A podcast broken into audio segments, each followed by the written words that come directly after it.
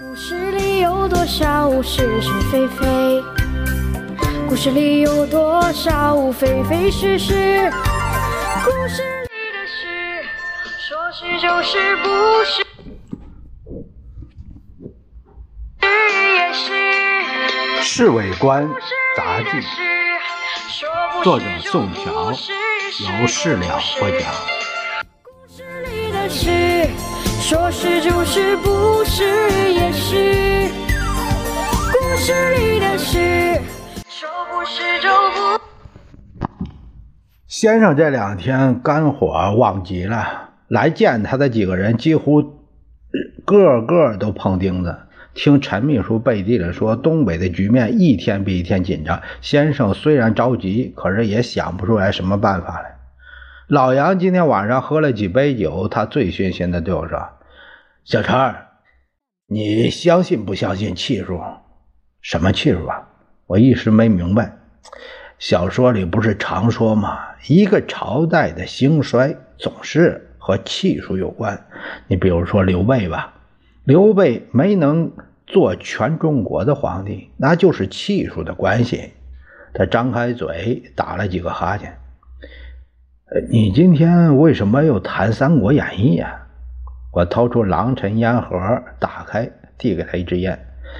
小陈，你不知道啊？他拍拍我肩膀，这几天越闹越不像样的，战争打得一塌糊涂，后方闹得乱七八糟，上海、北平、汉口、南京各地学生一会儿来个反饥饿，一会儿又来个挽救教育危机。就说抢米吧，南京抢，上海抢，杭州抢，无锡抢，芜湖也抢，成都都抢。越是产米的地方，嘿。他抢的越厉害，你说这样下去真不得了啊！所以你就想起气数了，是不是？可不是呗。哎呀，我觉得先生啊，做了几十年中国的领袖，一向都很顺利，即使有什么困难危险，也常常是逢凶化吉。西安事变那么紧张严重。最后，张学良还是听了共产党的劝告，把先生放回来了。最近这两年可不然了，到处打败仗，整天栽跟头。虽然拼命搂着美国大腿，但是人家没把他看上眼儿。朝里这大官，大家都等着有美元发，好发一笔横洋财。你如果现在这个情形下去，说不定美元还没到手，我们就该垮台了。小陈，你说这是不是气数啊？老杨，你你喝醉了，喝醉了，醉，我才不醉呢！醉了还能说这么明白话？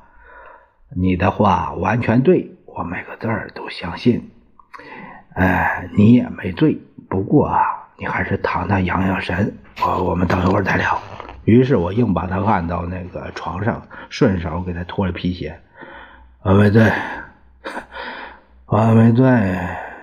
他迷迷糊糊的睡着了。我回到家里，把老杨的醉话一五一十讲给梅珍听，因为他问我为什么这么晚回来。啊，醉是醉了，可是说的呢都是实在话。你怎么知道？人家常常说酒后吐真言。老杨在侍从室的时间比你长，知道的东西也多得多。这喝醉呀、全都说出来了，所以我一直劝你啊，不要太死心眼儿。故事是。